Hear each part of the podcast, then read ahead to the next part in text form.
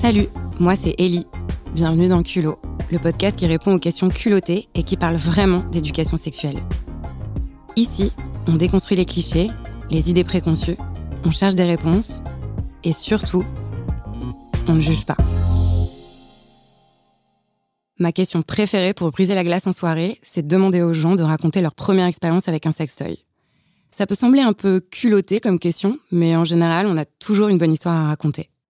Entre le sextoy qu'on n'arrive plus à éteindre, les innombrables fruits et légumes sacrifiés sur l'autel de la masturbation, ou la personne qui clame haut et fort que le vibro rabbit a changé sa vie, on rigole bien.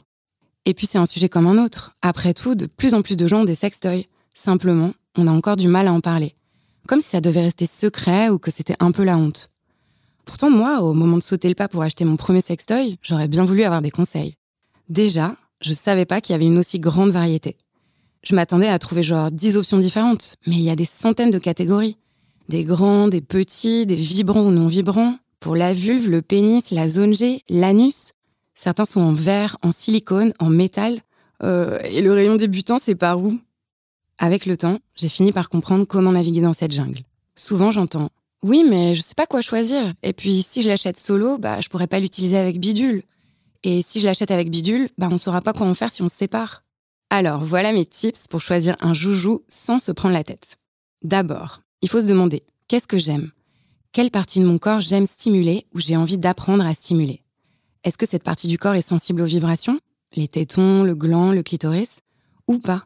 Genre, je préfère les mouvements de va-et-vient, les pincements.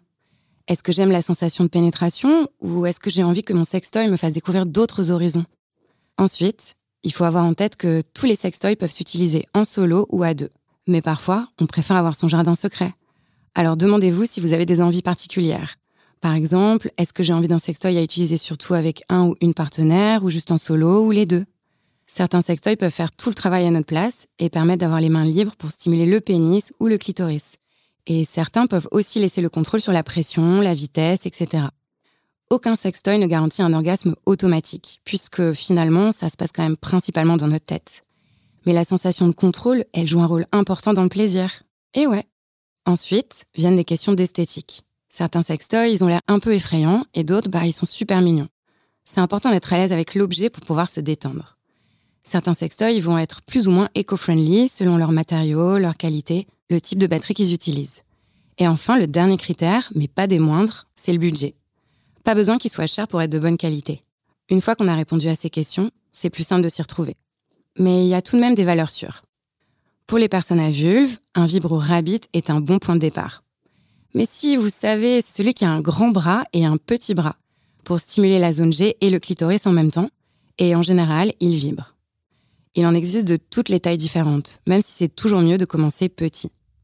Et pour les personnes à pénis, un masturbateur non vibrant est un peu le sextoy de base. Mais encore une fois, ça dépend de ce qu'on recherche.